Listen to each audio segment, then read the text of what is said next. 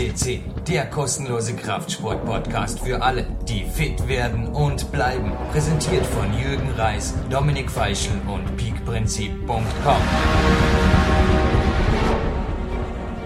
Ja, herzlich willkommen, liebe Hörer, auf PowerQuest CC, eine neue Sendung, eine besondere Sendung.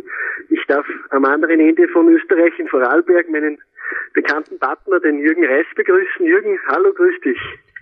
Dominik, hallo, grüß dich. Es gibt Tage, die sollte man, man sollte keinen Tag vor dem Abend loben, aber die möchte man am liebsten vor dem Abend loben. Kennst du diese Tage?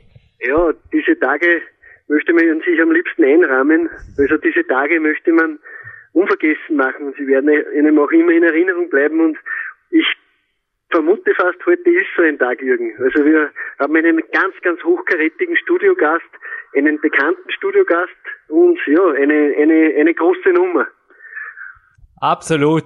Also ja, er kommt aus einem Land, die österreichische Popband SDS hat einmal von einem Land gesungen, wo die Sonne scheint. Sie haben nicht New Mexico damit gemeint, aber ja, in New Mexico scheint genauso einfach 300 Tage im Jahr die Sonne und sie scheint heute auch in Richtung Österreich. Also vielleicht haben wir die letzte Woche von New Mexico etwas positive Energie rübergekriegt, die sich sogar aufs Wetter ausgewirkt hat und natürlich auf unsere Stimmung und eben auch auf diesen Tag. Es ist perfekt, Dominik. Es ist ja. perfekt. Der Mr. Past 40, Clarence Bass, steht uns schon zum zweiten Mal auf unserem Portal Rede und Antworten, zwar genau heute. Ja, also Clarence Best, du hast es verraten, ein Mann aus dem Land der unbegrenzten Möglichkeiten und äh, genau dieser Mann hat diese unbegrenzten Möglichkeiten für sich einfach, ja, für sich einfach äh, zunutze gemacht und der ist mit 70 in Form, wie es sich manche mit 20 oder 30 einfach nur erträumen können. Und äh, ja, es sind simple, einfache Erfolgsrezepte, die er anwendet seit Jahrzehnten und ja, er ist noch immer ja, er ist ein, ein riesiges Vorbild, Jürgen. Für, für dich, für mich. Also ich kann, ich kann nur sagen, Hut ab vor diesem Mann. Er ist mein Coach seit zwei Jahren. Also er betreut mich immer wieder, wenn es um die allgemeine Trainingsplanung geht, aber hat auch sonst, was er einfach vom, vom, ja, vom Lifestyle her und von seinem gesamten Leben für den Sport, was er da realisiert hat, er ist weit mehr als ein Coach, er ist mein Mentor. Also ich habe es ja schon im ersten Teil des Interviews, übrigens für alle, die das noch nicht gehört haben, unbedingt, unbedingt nach diesem Podcast die Nummer 7, einer der ersten Gold-Podcasts auf PowerQuest CC, die Nummer 7 herunterladen und sich diesen auf jeden Fall anhören. Also das ist quasi die Basis, also für, für das, was jetzt folgt. Also er hat uns dieses Interview auch über ein anderes, über ein etwas spezifischeres Thema gegeben. Aber in der Nummer 7 sind, sehr, sind zahlreiche Basisinformationen über diesen ja, einmaligen Clarence Bass enthalten.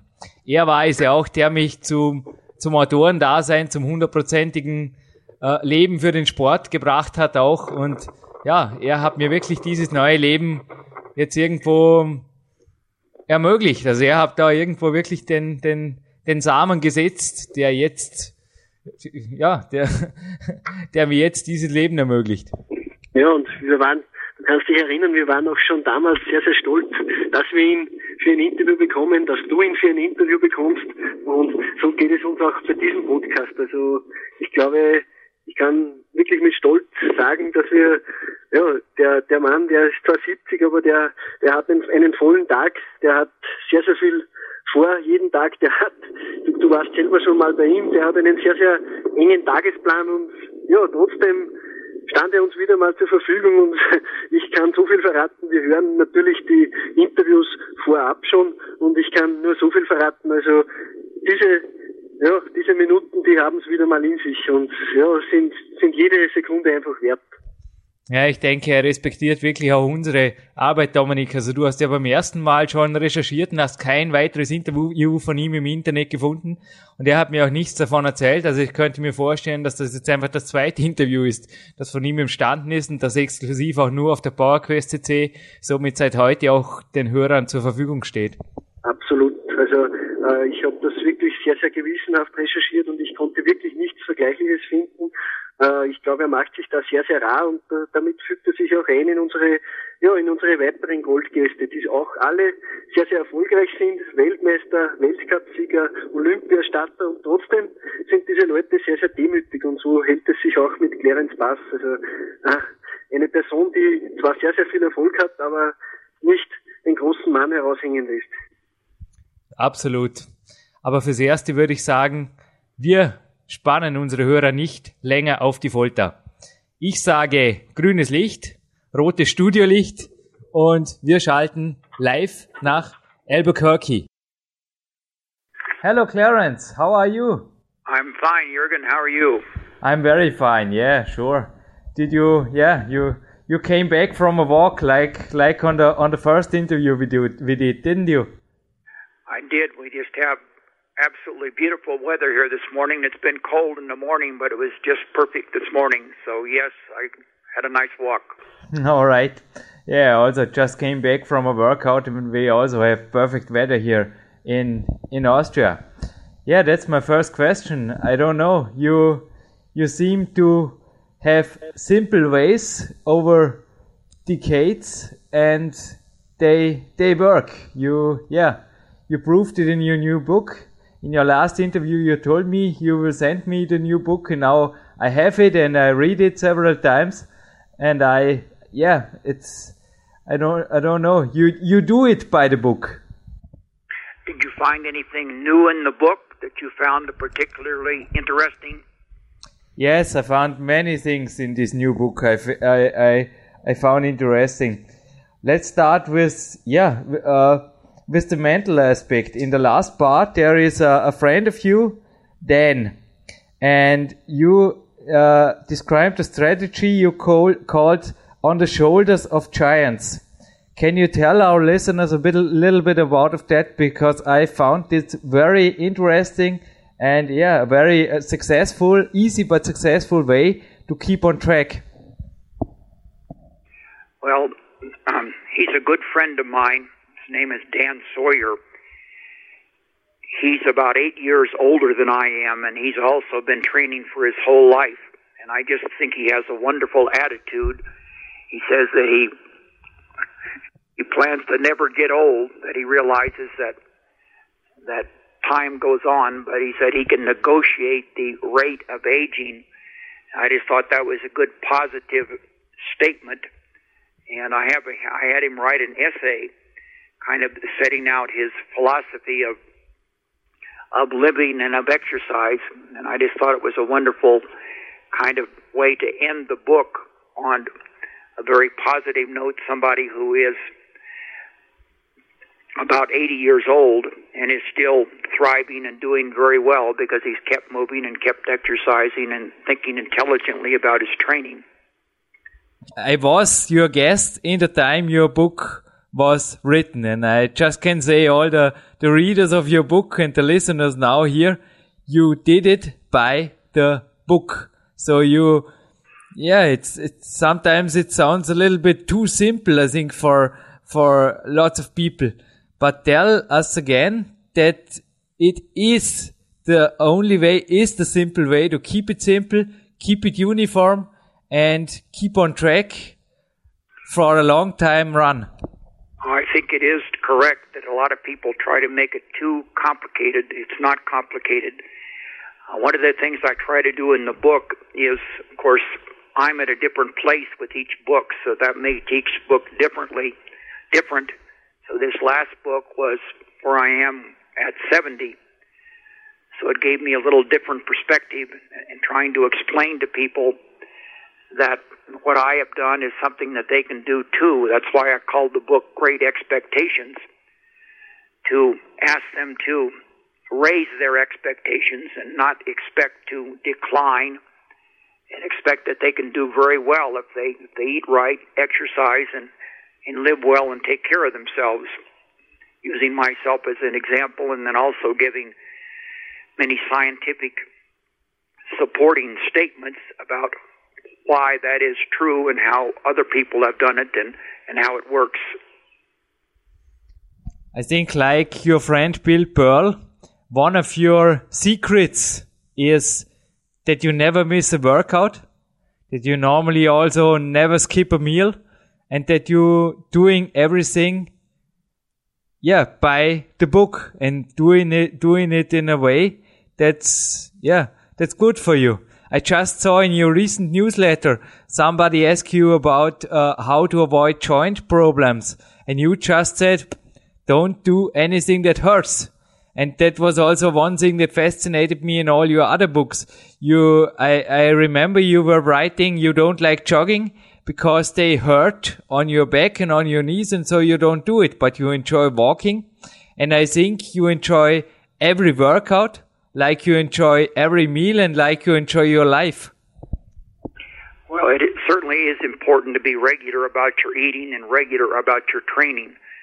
But of course, you also have to be flexible, as what you've just said, that certain things start to hurt. You need to find other ways to to accomplish that same purpose, but in a way that is not damaging to your body. And also, as you get older, you're a long way from older, of course. Um, but intensity, it's important to keep challenging yourself and pushing yourself but also making sure that you're getting enough rest between workouts so you can recover and benefit. So maybe cutting down on the long endurance type workouts and focusing more on the high intensity so you're still working your heart rate at a maximum level and challenging yourself, your body, if you keep doing things, your body will keep allowing you to do it. But if you stop doing it, and your body thinks you don't need to do that and it loses the resources that's necessary to accomplish those things. So you do have to be flexible, but you also have to be consistent. So it's kind of walking a balance between those two things. Lose it or use it is one thing you always written in all of your books. And also that bodybuilding is a thinking man's sports. These were the words you finished your first book, The Ripped. I also read again yesterday, just yesterday. It's just one of, yeah, it's still one of my favorite, but your new one is also one of my favorite. What changed if you look back to Ripped because your workouts were much harder, much more frequent. You also did overtrained uh, lots of time and you made experiences.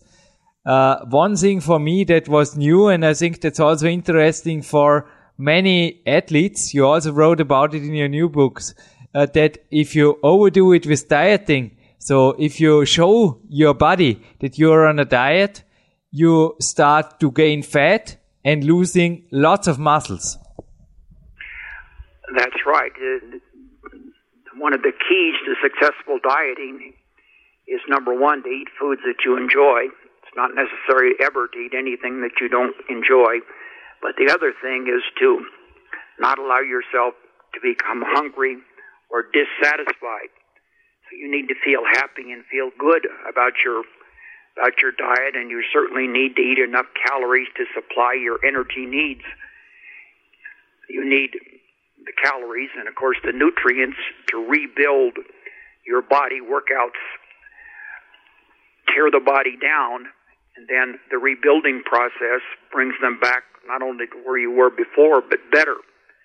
So you have to make sure that you're getting the nutrients to do that. A lot of people, I think, overdo on protein. They think that they need more protein, and hard training athletes do need more protein, but they don't need as much as they may think. And my rule is that I try to eat some high quality protein with each meal. If you do that, you really don't need to worry about getting enough protein as long as you're eating a balanced diet and consuming some protein and getting enough calories to meet your energy needs. So you're feeling energetic and certainly not feeling hungry or deprived. Mm-hmm. Yeah, I think your style of dieting is not dieting. So you never diet, Clarence. So you, uh, yeah, uh, your new books also gets on the point that you just cut back in little steps like I do. And I think your meta- metabolism or yeah, your calorie intake is still very high. So I, I remember if beginning of 2007, your calorie intake, I think you agree for a 70 year old man is, yeah, it's high, high above the average. I think what people don't understand is you hear people say, and many people have told me this, that in fact, I talked to a, a judge some years ago. It's a conversation that I'll never forget. He said when he turned 30 that his metabolism really slowed down and he just could not keep from getting fat. Well, it wasn't turning 30, it was the fact that he was becoming inactive. So it's your muscle mass that drives your metabolism. If you maintain your muscle mass, your metabolism will stay the way it was before and it will not go down. That means that then you will burn the same number of calories at 50, 60, or 70 as you did at 30. But you have to stay active and keep using your muscle tissues, your muscle cells, because it's your overall muscle mass that drives your metabolism and determines how fast your metabolism is. Yeah, I think that's yeah, that's one one thing you you you proved over decades. But how how healthy is it to be very lean? I think not many people. I think yeah, you saw my my. By the way, my new book is in front of me. There's a photo of you in the new book, and I signed it today for you. It will be on the way this week, Clarence. But also, you, I wrote you. Congratulations on another book. You certainly have have been productive. Yeah, you were you were my inspiration. You said go for it, and I I I, I did it. but the question um, I also reached in my book. I wrote you those 3.2% body fat for two times this winter. And I think like your body measure records, this is not healthy for every individual. Would you agree? Well, I say that any body fat level achieved by healthy means is healthy. But if you're starving yourself and um, not eating enough, then you're losing muscle mass, and course, it's not healthy. And probably around three percent is the what they call the essential fat level. You need some fat for your body to function properly, and unless you're in a concentration camp situation, it's very difficult, almost impossible to really get below about the 3% level. That's confusing to some people because they read that, well, for instance, I was measured at 1% at one time, but you have to remember that these they use formulas and they make certain assumptions when they're doing these body fat calculations. So probably nobody can be healthy at 1%. And I think what distorted my reading was that that my bones are heavier than the than the formulas assume. So you have to recognize and remember that these body composition tested tests and the body fat levels are just educated guesses. They're pretty good right now, but you do have to allow for some error based on individual properties. You told me about that in, in, in winter 2007. This reading, there was also a basketball player, I think, under, under 1%, you told me. I just have a recent study in front of me that the metabolism is slowing down only 1.17% per decade above 65, but you have to keep the activity level up. And I think that's your yeah, that's that's the thing you did. You yeah, the the body is made for moving, or body is built for moving. It's also a thing that's often written in your books, and I think this is a this is a thing you keep care of. Well, that's kind of a, another take on the metabolism point that we just made. And of course, people that are not active, that are not training, they decline at a much faster rate as they get older because it's back to use it or lose it, as you said. But for athletes, there was a study that I just wrote about. In fact, it was published earlier this year, 2008, showing that athletes who continue to train hard and try to improve, that is, they continue to challenge themselves, challenge their maximum heart rate, challenge their maximum efforts, that they decline at almost imperceptible level all the way up until age 75. But if it has to be, it's not regular people, it's not sedentary people on the street. These are hard training athletes who are continuing to try to improve. Even athletes who continue exercising but stop pushing themselves will decline faster. So it's back to what we said before to maintain the metabolism that you do have to push yourself, be regular about your training, but also make sure that you're getting enough to eat and that you're getting enough rest. You told before that your bones were measured very heavy. I think that's also uh, based by your very heavy weightlifting training in your youth. You were, uh, yeah, Olympic weightlifter and also your friend Carl Miller showed me this sports. It's really, it's, it's hard and they are very, yeah, well built athletes. How did you change your fields? You wrote in your book that when you reached the top all over your life, you changed from weightlifting to bodybuilding, from bodybuilding to rowing, and then from rowing, yeah, to your freestyle periodization, as you call it in your new book. Maybe you tell us a little bit about that and your future plans. How how do you find out when it is time to change the field? Well, that goes back to what we said before. I'm continuing to find ways where, where I can improve. If you're not improving and trying to challenge yourself, it's much harder to be consistent in your training because it's not fun. But the core that's been in my training from beginning to end is weight training because it's your it's your muscles, your muscle cells that that decline. Your muscle cells shrink in size and shrink in numbers if they're not u- used. And it's weight training that does the best job, progressive weight training of maintaining the muscle mass. And it also works on your on your bones you need to stress your bones for the bones to stay strong. I think people don't realize that their bones are being replaced every couple of years. All of your bones are being broken down and they're built back. If you're training, they're built back stronger.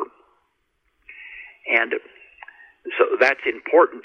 I think you know that I go to the Cooper Clinic in Dallas, Texas for fitness assessments and health assessments. I, I'll be I'll be going it'll be 20 years when I go later this year. But one of the things they've done is to measure my bone density. And they did this the first time several years ago, and I remember them being so delighted because my bone density was on par with a 20 year old, mm-hmm. even though I was, I don't remember exactly how old, but I think I was in my 60s at that time. So they were just delighted that they had this this confirmation, this proof that that strength training can allow you to maintain your bone strength as you get older. If you lose that bone strength, if you fall down, you're more apt to break your hip or something like that. And of course, that's that, that's an important thing that sometimes happens as you happens as you get older, and that's kind of the end of the line if you break your hip. Sorry for such a long response there, but I think that's an important point. Yeah. But you also wrote in a recent study, so in your newsletter, that if you stay healthy and you do, you also changed. You, you, you are not doing any, any weightlifting anymore. You wrote in your book. You also don't do just few, uh, basic exercises, hard exercises. You, you do, you do exercises, they don't hurt, but they are still effective. And if you do this, they, yeah, the, the, the scientists also proved that you lose only 1.8% of your ability of strength per year. And there were other, other athletes who lost less. I think that's also uh, a proof that you can be fit for yeah for for another lots of decades. That's the study that I was talking about, but let's not confuse your listeners and, and don't think that I've ever stopped weight training. It's weight lifting. That's the clean and jerk, the two hand snatch. the competitive lifts. So yes, I did stop doing that because that's hard on the joints, and as you get older, it's very important to protect your joints. But I've never stopped hard weight training. Sorry, that was not all all body parts with weights, and I've never. I don't want them to think that in the book I say I'm not doing weight training because, as I said before, that's been the core of my training for you know since the very beginning when I was a teenager, and it's very important to continue that. But the strength training when you're older is really more important than than aerobics. They're both important, but your muscle mass is declines faster as you get older. As I said, the the, the muscle cells shrink, and also you lose muscle cells that aren't being used. And the weight training is the key to that. So yes, I'm training hard, and I'm training hard with weights, but I'm doing it a little little different way. No, that was what I'm saying or what I meant. Sorry. You don't, you don't do any bench press, deadlifts or Olympic lifts anymore, but you do other highly effective exercises and you train hard. I think this is still the, the key of your training. What did you meant with uh, the cool word, I call it this way, of freestyle periodization? Would you tell us a little bit about that? Because I was often wondering when I was your guest, uh, yeah, what's the, the, the plan behind, but now I understood. In my, in my, in my book, Ripped 3, I talk about periodization for bodybuilders. And I believe that was the first book ever to do that.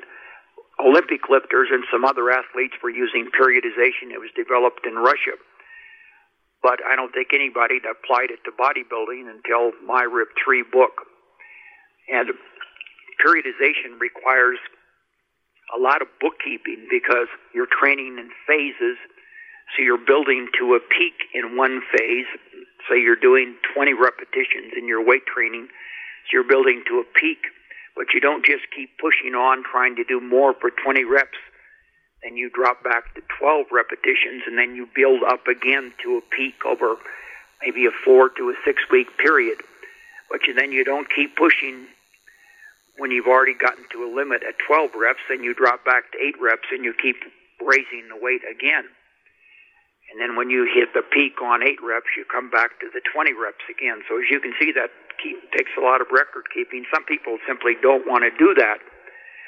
So what I've talked about in the new book is what I call freestyle periodization. It's a little, it's the same thing, but it's just a little looser arrangement, so it's not a precise number of of weeks in a particular phase. But I just get to the point where I feel like that I'm not improving on the exercises that I'm doing, so I change those exercises, but I don't I don't change it on a precise periodized rate. I just kind of feel my way along, and when I think I need to change, I change. So the point to be made there is you can't keep pushing yourself when you've already peaked out. Your your body will only adapt to a certain point, so you have to stop pushing on that particular point, drop back your intensity a little bit, and change what you're doing so you cause an additional adaptation in your body. So the theory is the same, but it's just a little looser uh, way to do it, which people probably feel more comfortable about it. You still do have to keep a record. I, I keep a record, so I sit down with my training diary before every workout. And then I look to see what I did when I did that particular workout the last time, and then I try to do a little bit better in the, in the workout. As long as I can continue to do a little bit better in that workout, then I don't change it. But if I get to the point where I can see that I'm bumping up against my limit at that time, then I, I back off, I change the workout, and I build up again. Uh, very important information for our listeners, I think. When do you change the, the field at all? When, when, do you do you think the next years there will be another, and I, I, I, I told the, the three big changes you made in your life, but do you think you will ch change the, the whole training? Sure what you mean by that. I'm always looking for ways that I can improve. That's what keeps me motivated. I've just written an article called The Bible of Evolutionary Training, which we've just posted on our website. Yes, I've read it. The 1st of May. And I'm training in the foothills above our house. You saw those foothills. Yes. There's many, many mountains up there. So I'm training on those on those mountains, trying to get better climbing the mountains. But I'm doing, and still they're still not long hikes. These it takes about 25 minutes from our front door to the to the top of the mountain, and I climb the mountain from different angles. So I'm varying what I'm doing, which makes it interesting. But it's still basically the same idea. It's overload which means you're trying to push yourself to do better than you did before. So I don't see that as ever change as ever changing, but you have to focus on if you're if you have a sore knee or um, you have some aches in your in your muscles, and so it may tell you that you have to change. Like I had to make some changes when I had my hip replacement. And that's what you were talking about, that I stopped doing deadlifts and squats, but I'm doing exercises that I explain in a new book on a on a, a machine called a glute ham machine, which allows me to work the muscles of my my glutes, my butt, and my lower back, which are very important. You want to keep working those core muscles, which drive your metabolism and allow you to do things. So I'm still working my legs, my hips, and my lower back very hard, but I'm doing it in a different way, which is more agreeable with my joints. Clarence, that was the answer I expected. I I wanted to hear that you start climbing because I read about it, and if you need a climbing instructor, you know who to call or who who you have to invite would be would be a honor for me. no, you started you started not not rock climbing, but you started really uh yeah interval running, mountain running, and yeah, I read about it in, in the article. It was re- re- it was really interesting, and yeah, I I enjoyed reading about that. But I, but I'm not running. You, you explained earlier in our talk here this morning that sorry upside. I, I meant uh, mountain running mountain walking but but you do it in a high intensity. I don't have the, so the right words make, sorry. you can make you can make it very hard by going yeah. uphill without ever running. And when you do that you're not jarring your body as much. It's not as hard on the joints but it still is very intense and it's still running your heart rate up to its maximum so it's a maximum effort but it's in a way that your body weight can that your body can tolerate better, your joints can tolerate better. As you get older, your joints are a little more tender, so you have to pay more attention to that. But that's just another way that I have adjusted, and I hope I will, you know, always be able to find some way to adjust to keep to keep doing things. And you have to use your imagination and think about what you're doing and figuring out ways to change and that's one of the most exciting things about training is figuring out, you know, how do you evolve? How do you change so you can keep doing these things in a way that, that your body can tolerate?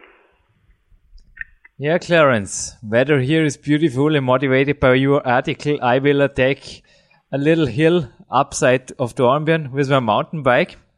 But I have a last question for you. Maybe, yeah, also an important question for our listener.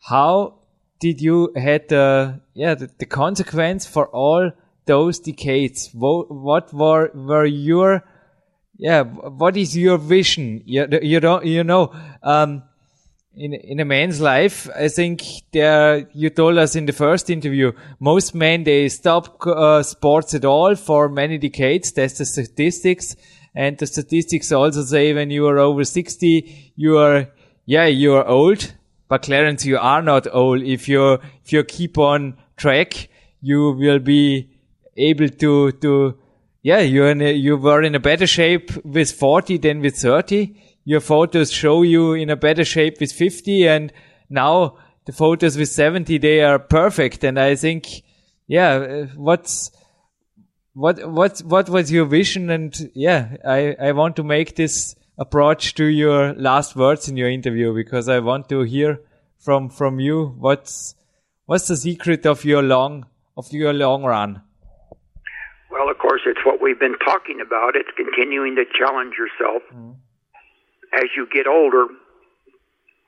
Well, a book that I talked about in in the new book, Great Expectations, is a book called Younger Next Year, and they talk about the relentless tide that as you get older, your body you, the, the tide of your body is towards aging. So you have to tell your body that you're doing things you're still you're still young and vigorous and productive. So you work against that tide. And you have to work harder as you get older because the tide becomes stronger. So that's what I've done is trying to work swim upstream so to speak. And I think I've proven that you that you can do that effectively if you're if you're regular, as you we said earlier, and consistent about what you're doing, and you're intelligent about what you're doing. And so many people can do it. I think you're going to be able to do it. Um, you're a very thoughtful trainer and careful about what you do. So you just keep going, and you really don't know what you're going to be doing ten years from now. You have to kind of take care of what you're doing at the time, and then and then adapt as necessary as the years go by. I will, and you will keep swinging, swimming up the streams. Do we have a deal, Clarence? I'm, I'm going to do my best, and I know you will too. Okay, Clarence. Thank you for this interview. Thank you very much, and it was a real honor, also also for for our listeners. Thank you, Clarence. I, I enjoy talking to you. You're so enthusiastic and motivated in what you do. I people can learn a lot from seeing what you do and trying to adapt it to their own circumstances. That's an important thing. Is you know they're not people are not me and they're not you. They're you know what they are.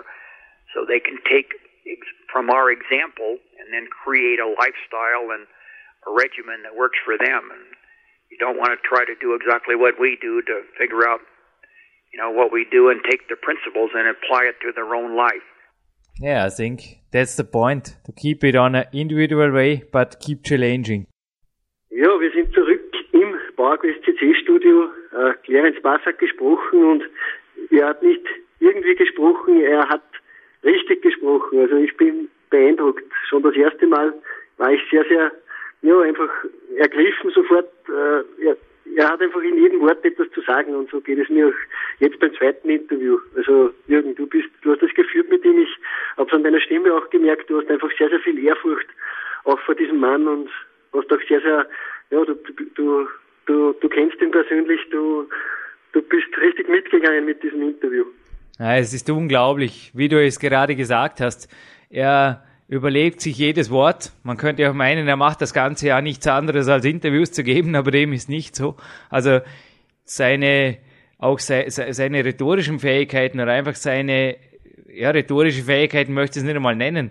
Seine Fähigkeit, Wissen auf den Punkt zu bringen, das ist nicht nur in seinen Büchern so, sondern auch in seiner Stimme und in seinen Worten. Es ist unglaublich, was da für eine Energie und für eine präzise äh, ja, für eine präzise Kommunikation auch rüberkommt.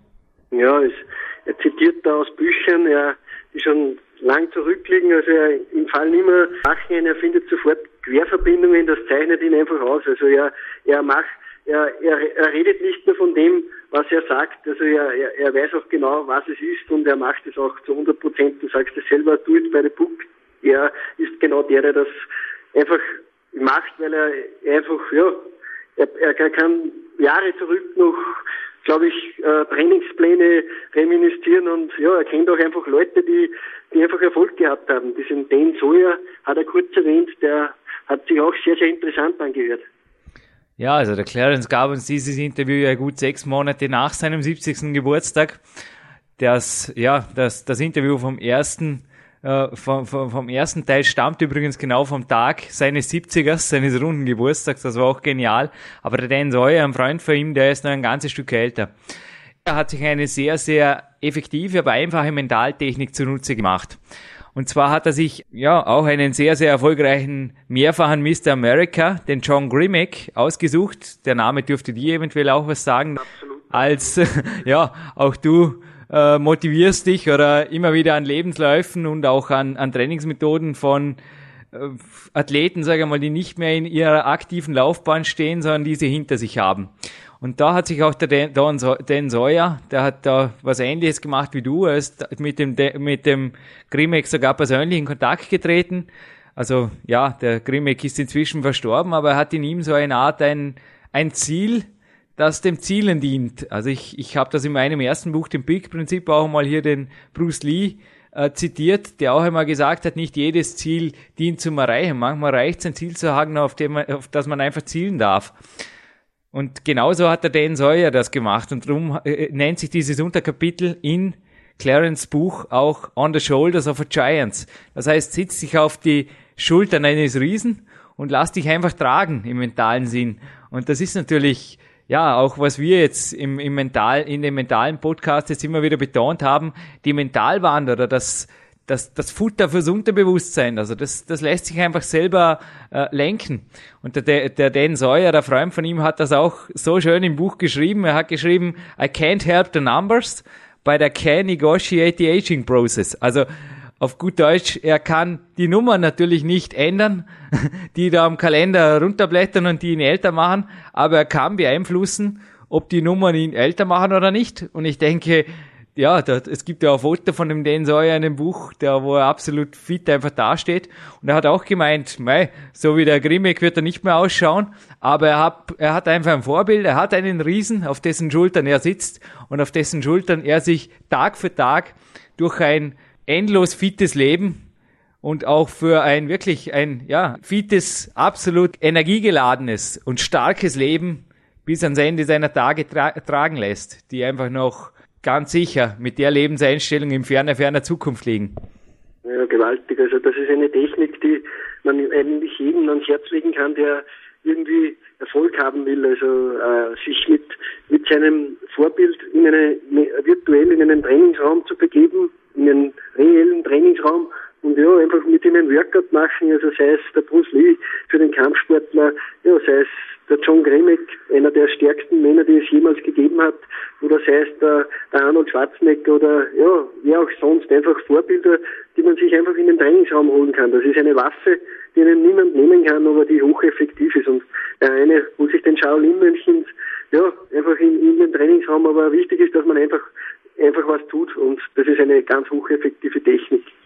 Ich war natürlich noch dankbarer, als der Clarence mich wirklich, nachdem er mich ein gutes Jahr betreut hatte, also per E-Mail, dass er mich eingeladen hat in New Mexico. Ich durfte dort wirklich in seinem Haus, also im, im Zimmer seines Sohnes, der inzwischen erwachsen ist und in San Francisco arbeitet, durfte ich leben und war natürlich wirklich so mit 24 Stunden am Tag in der Nähe von ihm und seiner Frau, Frau Carol. Und das war für mich einfach absolut faszinierend. Auch wieder Clarence trainiert. Also ich bin natürlich diese Art Kraftsport-Workouts auch nicht gewohnt. Das ist klar als Kletterer. Aber also die über zwei Stunden waren's, die hatten es echt in sich, wie, wie, wie er da sein Ganzkörper-Workout gemacht hat an dem einen Tag. Also ich kann mich erinnern, der Muskelkater, den habe ich als Souvenir nach Österreich gebracht und noch eine Weile in guter Erinnerung behalten. Ja, und ich, äh, du hast mir einen ganz, ganz hochaktuellen Trainingsplan von dir geschickt, äh, Weltcup 2008, das läuft ja gerade die Vorbereitung und du hast gewisse Adjustierungen vorgenommen und du hast es nicht selbst nur aus, also aus deiner Intention gemacht. Du hast dich, glaube ich, von Clarence auch sehr, sehr gut coachen lassen. Einerseits ist, die, ist das der erste Trainingsplan, den ich von dir lese, der, auf, ja, der vollständig auf Englisch geschrieben ist. Äh, du musst sehr beeindruckt von ihm gestanden sein und ich, ich durfte mir diesen Train den Plan auch anschauen. Also ja, beeindruckend einfach. Das könnte einer von Clarence sein. So unglaublich der Clarence im Interview ist, so überzeugend ist er auch beim Coaching. Der Clarence coacht absolut professionell. Er lässt auch die Finger von, von spezifischem Kletterwissen, wo, wo ihm einfach teilweise, wo er sagt, Jürgen, das ist die Aufgabe deiner Local Coaches hier, da kann ich dir nicht helfen. Aber was er auch am Ende gesagt hat, ich bin vielleicht kein Kletterspezialist, aber ich bin ein Spezialist in der Art, wie Training den Körper beeinflusst. denn ich mache das einfach schon mein ganzes Leben lang. Und ja, ich denke, da äh, werde ich nicht der Einzige sein, der, der ihm da natürlich nicht widerspricht. Und für mich ist sein Wissen eines des, ja, eine der wertvollsten Quellen, gemeinsam mit dem Ori Hofmeckler, der einfach da meine Ernährungsplanung macht, die ich momentan zur Verfügung habe oder die ich überhaupt zur Verfügung habe. Es ist unglaublich, was da für Wissen drin ist. Also auch der Ori Hofmeckler, den hatten wir auch schon hier am Gold Podcast haben wir gehört. Also für mich ist Coaching, Personal Coaching, Personal Coaching von Leuten, die einfach das, das Wissen haben und einfach, ich denke, dass das, das Wissen von einem Ori Hofmeckler oder von einem Ori oder vom Clarence Bass, das ist auf diesem Planeten, traue ich mich zu sagen, einmalig. Da, da gibt's nichts und da ist bei mir natürlich äh, muss muss einfach die Quelle muss hundertprozentig sein, aber ich denke, das Wissen ist unbezahlbar. Und wie gesagt, Coaching, Personal Coaching ist für mich einfach noch eine der einfachsten und individuellsten Möglichkeiten, da wirklich sich die Top-Trainer auf diesem Planeten quasi übers Internet, übers Telefon auch für seine eigenen Sportziele zunutze zu machen. Die Welt ist kleiner geworden durch die Kommunikationsmöglichkeiten. Ich muss nicht jetzt mal nach New Mexico fliegen, sondern da gibt's wirklich Möglichkeiten, das einfach auch übers Telefon, übers Internet oder wie auch immer abzuwickeln. Das ist übrigens auch die geistige Fitness vom Clarence, die du vorher angesprochen hast. Ich meine, der Mann, der, der schreibt mir zum Beispiel, wenn es notwendig ist, schreibt er mir E-Mails, aber die sind sehr, sehr präzise formuliert und die sind auch, ja, ich meine, wie du ihn als Autor kennst, mit, der, mit derselben Sorgfalt gibt er auch seine Antworten. Es ist unglaublich, wie er da auch meinen Trainingsplan jetzt einfach, er hat mir den Feinschliff gegeben. Er hat mir teilweise absolut die, ja, die, die fehlenden Steinchen einfach noch ergänzt, so dass ich die Trainingseinheiten so anordnen konnte, dass sie jetzt für meine spezifische Vorbereitung passen. Über den Trainingsplan selbst werden wir vermutlich noch selbst in einem separaten Podcast ein bisschen sprechen. Aber wie gesagt, der Clarence und auch der Ori Hofmeckler, ein Danke schon, schön auf jeden Fall jetzt auch auf, auf diesem Podcast schon, haben wir hier wirklich wieder viele, viele Geheimnisse gelüftet und viele, viele Wege geebnet. Ich sehe jetzt schon mit diesem Plan, das ist ein, ein erster Vorbereitungsplan auf die internationale Saison, noch ist Zeit, sehe ich sehr, sehr zuversichtlich in ein weiteres, ja, in einen weiteren Verlauf des 2008. Ja, absolut. Du hast es vorher angesprochen. Äh, Coaching ist etwas wert. Coaching ist eine tolle Sache und ja, vor allem wenn man es von solchen Personen bekommt, dann ist es einem das auch wert. Also das, das kann ich absolut unterstreichen. Also von solchen Persönlichkeiten, ja, einfach Einflüsse in seinen Trainingsplan zu bekommen, ist auf jeden Fall keine Sache, die falsch investiert ist. Also man kann es jedem nur ans Herz legen, der es ernst meint mit sich. Es, es gibt oft, ja, es gibt oft einfach äh, Situationen, wo man selbst ein bisschen ansteht, wo man vielleicht äh, ja nicht weiter weiß, wie, wie man es in puncto Training oder Ernährung oder sonst wo anlegen sollen und genau solche Top-Leute, und das sind einzigartige Top-Leute, äh, bringen ihnen dann auch weiter und äh, das ist einem dann auch einfach wert, dass man ja, dass man einfach auch etwas investiert, weil diese Leute investieren auch genauso in deine Sache. Also die investieren sehr, sehr viel. Also das ist nicht so, dass man dort dann ein Coaching holt und der plappert irgendetwas dann ja einfach ins Telefon und, und legt dann auf und ist, ist ihm wieder egal. Also meiner Erfahrung nach bereiten sie, sich die, die Leute sehr, sehr gezielt vor und das, das verlangt oft Stunden an Arbeit und ja, einfach wie gesagt, das ist eine, eine sehr, sehr effektive Variante, einfach sein Training weiterzubringen. Der Clarence hat mir selbst auch in Albuquerque erzählt, dass er es beim Coaching ebenso anhabt wie ich. Er coacht nie mehr als zwei bis drei Leute parallel. Also das mache ich so. Und er bereitet sich teilweise wirklich mehrere Stunden auf die Coaching-Sitzungen vor. Also auch er hat bei sich zu Hause, ähnlich wie ich, auch eine sehr, sehr umfangreiche Sportbibliothek. Er hat auch, ähnlich wie ich, Du kennst die Bücher, die du von mir teilweise gelie geliehen bekommst. Da sind überall Post-its drin, damit er einfach die entscheidenden Passagen auch sehr schnell recherchieren kann. Und ja, also wie du, wie du sagst, Dominik, also ich weiß nicht, wie du das siehst, aber es bestände die Möglichkeit, dass wir eventuell nur einmal leben. Und die Frage ist einfach, mache ich auch diesem Leben was und lasse ich mir helfen oder ja, oder warte ich einfach auf die große Eingebung, die dann irgendwann eintritt. Und ich denke, die Menschheit, die Evolution, die hat halt immer schon größere Sprünge gemacht, indem man ein bisschen auch auf die gehört hat, die einfach schon ein paar Jahrzehnte, vielleicht äh, länger im Hochleistungssport stehen. Und wie ich es im ersten Podcast vom Clarence schon erwähnt habe, der Clarence ist und bleibt für mich ein absoluter Hochleistungssportler. Also neben seinen Trainingspläne, wie gesagt, er mag vielleicht keine Weltcup-Ziele mehr haben, aber ja, wie du es gehört hast, hat er jetzt eine, eine neue Leidenschaft. Also ich möchte mit ihm nicht auf diesen Berg laufen, da den er da in 25 Minuten äh, rauftigert. Also seine, seine, ba seine, seine Weightlifting-Füße oder seine Olympic-Lifting-Füße sind da immer noch, äh, denke ich, für einen Berglauf gut, der mir vermutlich ja, mit meinen Klettererfüßen Füßen einen ordentlichen Muskelkater bescheren würde. Absolut. Und ich äh, kann es noch einmal unterstreichen. Also auch Clarence Bass ist erstens das beste Beispiel dafür, dass man nur ein Leben hat und ja, dieses einfach so gut wie möglich ausnutzen soll. Dieser Mann macht das. Der ist mit 70 fit wie ein Turnschuh. Und das zweite ist, äh, ja, dieser Mann hat sich aber auch coachen lassen. Ich durfte ich durfte von dir ein Buch bekommen, Challenge Yourself, ein Werk von Clarence Bass, das er geschrieben hat. Und äh, er hat eine kurze Vita hineingeschrieben, wie er, ja, du hast es auch in unserem Interview angesprochen, er ist vom Olympic Weightlifting zum Bodybuilding, vom Bodybuilding zum Rudern und dann wieder zu einem, ja, du sagst jetzt Freestyle Periodization, ja, aber er hat immer, wenn er Sachen geändert hat, er hat sich immer gut informiert, er hat sich immer auch von Leuten coachen lassen, er hat, ja, es war sein Vater, also er hat Bill Pearl, er hat so viele, er hat so viele Leute einfach gehabt, die ihn gecoacht haben und die, die ihn einfach informiert haben. Auch dieser Mann ist sich nicht so schade, dass er sich von anderen Leuten oft führen lässt. Absolut, absolut. Also auch der Karl Miller, den ich selbst kennenlernen durfte in Santa Fe, das sind einfach, das sind Leute, das, das ist unglaublich. Also Karl Miller hat selbst auch schon vier Bücher geschrieben als Olympic Weightlifting Coach der, der Clarence, also du hast die Nummer 8 von ihm derzeit, die Nummer 9 liegt vor mir. ja, und, und die Nummer 10, denke ich, werden wir, werden wir sicherlich auch noch in Kürze, also in wenigen Jahren bin ich mir sicher, dass er einfach noch eine Nummer 10 schreibt und dann quasi auch den, den Peak mit 100, ich weiß nicht, aber ich könnte mir gut vorstellen, dass so eine Vision, also aus seiner Warte, wenn ich er wäre, ich meine, was so, was spricht dagegen?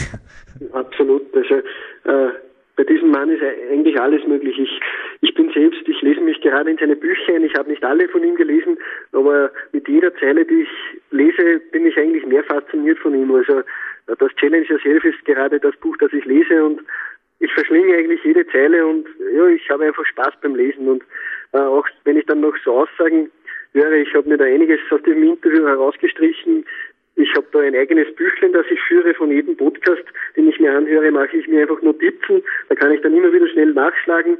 Ja, kann mir einfach die Kernsätze herauspicken und ein, ein solcher war, du hast es, du hast eine sehr, sehr gute Frage gestellt.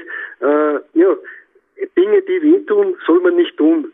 Das hat er, das hat er einfach geantwortet auf die Frage, äh, was soll man tun, wenn man zum Beispiel Probleme mit den Gelenken hat. Das habe ich mir sofort rausgestrichen, denn ich habe mich da sehr, sehr angesprochen gefühlt.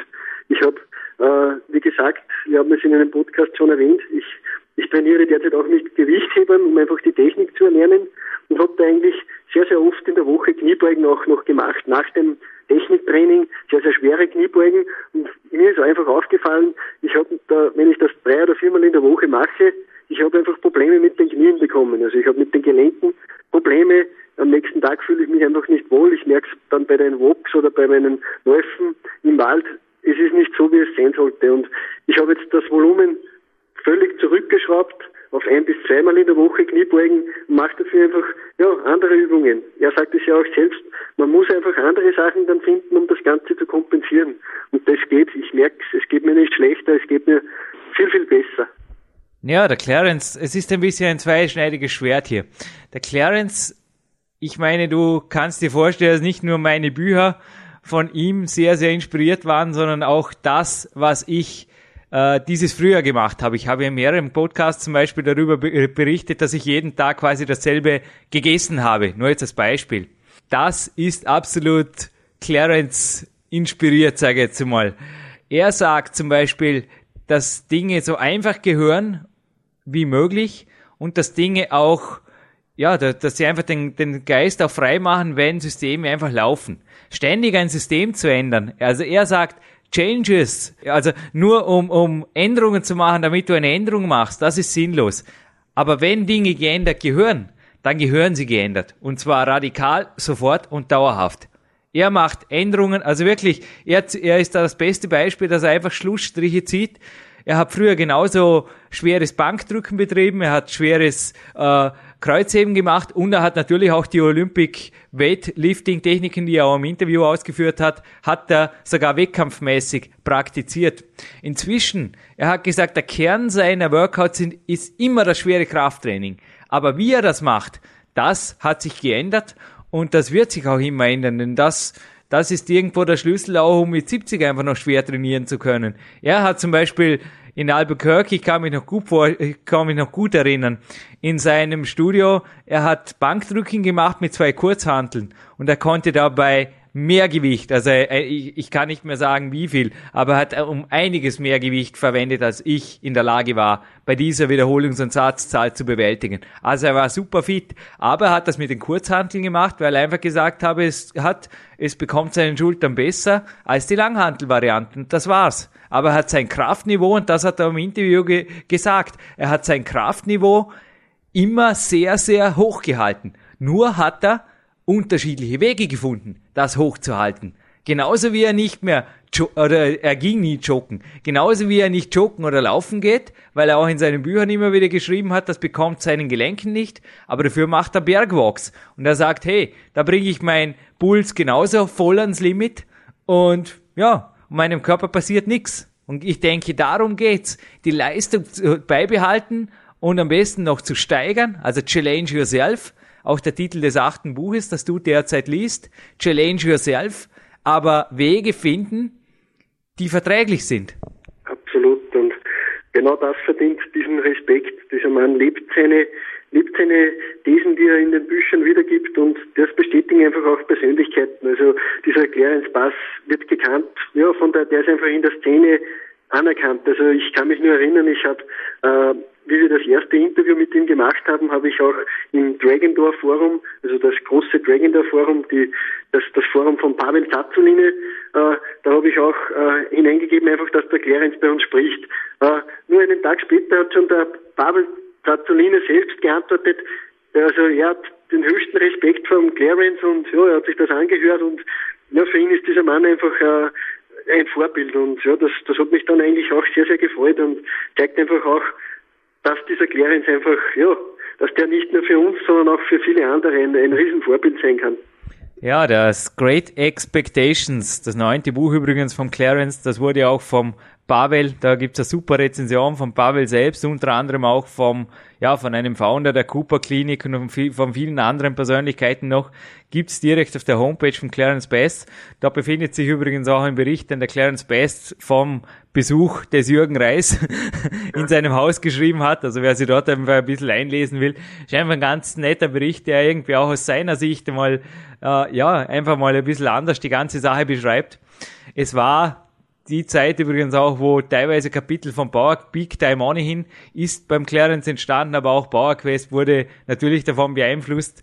Ja, als ich auch die Bilder im neuen Buch jetzt sah und, und ich hoffe, er freut sich ebenso über, über seine Bilder in meinem Buch. Ich denke, wir haben uns da wirklich auch neben den sportlichen Pusher, den wir uns gegeben haben, haben wir uns sicherlich auch in der Autorentätigkeit einfach toll ergänzt. Es war eine, ein unvergesslicher Winter letztes Jahr. Es war wirklich ein absoluter Hit. Es hat sich dieses Jahr nicht ergeben, aber es sind erste Vorgespräche übrigens im Laufen. Also ich, ja, ich, überlege mir schwer, dass eventuell Ende Jahr nach der Saison vielleicht den End of Season Holiday in Albuquerque, New Mexico verbringe. Also du kannst dir vorstellen, äh, Dominik, also jetzt, wo ich die Worte spreche, es, es läuft mir eh schon kalt den Rücken runter. Grrr. Es ist einfach, ja, es ist unglaublich, dass so ein ein 70-Jähriger irgendwo so eine Energie ausstrahlen kann. Aber er ist, ja, also ich meine, eine andere, eine andere Persönlichkeit auf unserem Podcast ist übrigens auch die Nummer 73, unser Shaolin-Mönch, den du interviewen durftest. Der ist ja in einem, äh, in einem ähnlichen Alter. Und ich denke, Sport, Liebe zum Leben, Liebe zur Energie und auch irgendwo Liebe zu dem, was du tust jeden Tag, ist zeit- und alterslos. Absolut. Und genau das ist es auch das uns auch selbst immer wieder in den Kraftraum treibt, das uns ins Freie treibt, das uns auf die Wand, Kletterwand treibt, das uns beim, an den Hügel hinauf treibt. das ist es, was immer wieder motiviert. Es gibt einfach genügend Vorbilder, die dasselbe machen. Jeden Tag, wenn man aufsteht, kann man sich einfach dieses Gefühl, ja, einfach kommt dieses Gefühl einfach auf, dass es irgendwo auf, am anderen Ende der Welt einen Mann gibt, der mit, mit, mit einem hohen Alter äh, sich genauso noch quält wie ein Junge. Genau das ist einfach die Motivation und ich möchte mich hiermit auch noch einmal recht, recht herzlich bedanken beim Clarence, dass er uns da so zur Verfügung steht. Wie gesagt, das ist der, der einzige Podcast, den er gibt, wo er auch Interviews gibt. Und ja, darauf sind wir sehr, sehr stolz, Jürgen. Das können wir auch sehen. Ja, danke Dominik. Und ich schließe mit Worten, die weder von mir kommen, noch vom Clarence, noch vom Pavel, sondern vom, vom eingangs erwähnten John Grimmick. Und zwar hat er dem Don so Dan Sawyer in einem Brief geantwortet, Just remember, one is never too old. Also du bist niemals zu alt. Hoch mit dem Hintern, raus an die frische Luft, trainieren, leben und ja, und 100 Prozent. Es gibt nur ganz und oder gibt's nicht. Okay, weiter geht der Weg.